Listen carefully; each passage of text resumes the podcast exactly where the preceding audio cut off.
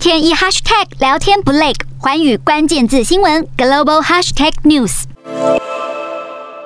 美国疾管中心 CDC 建议，确诊新冠或是首次出现症状后，必须隔离至少五天以上。但是发言人李德坦言，许多人确诊五天后快筛依然呈现阳性，而十天后还呈现阳性的也大有人在。由于疫情造成产业人力荒，芝加哥大学希望舒缓疫情间人力短缺的问题，于是首先从医护人员身体状况进行研究，却惊讶地发现，两百六十名自我评估能够返回工作岗位的医护中，有超过百分之四十在确诊五到十天后的快筛依然是呈现阳性，这和 CDC 二月份的数据不谋而合。CDC 数据显示，百分之五十四患者确诊或出现症状后的五到九天，快筛还是呈现阳性。不过比例会随时间推移往下降，基本上从第八天后，传染力就会显著下降。许多传染病专家都表示，目前其实没有精准的检测可以完全辨识患者到底还有没有传染力，因此 CDC 的隔离方针很可能让一些人还在具传染力的情况下就解除隔离。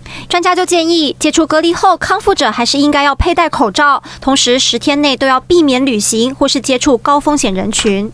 日本东京都政府也针对 Omicron 轻症患者进行后遗症分析。从今年一月到四月，两千零三十九名患者中有百分之三十八点六出现咳嗽的后遗症，百分之三十四有倦怠感，百分之十点六有味觉障碍，而嗅觉障碍则是百分之九点五。对比去年 Delta 疫情时期，三千八百多人中，咳嗽后遗症约百分之二十二点二，倦怠感则为百分之二十六。可以看出，Omicron 患者的后遗症比率明显增加。专科医师也因此呼吁，Omicron 的后遗症有长期化的趋势，不能因为自己是轻症就予以轻忽。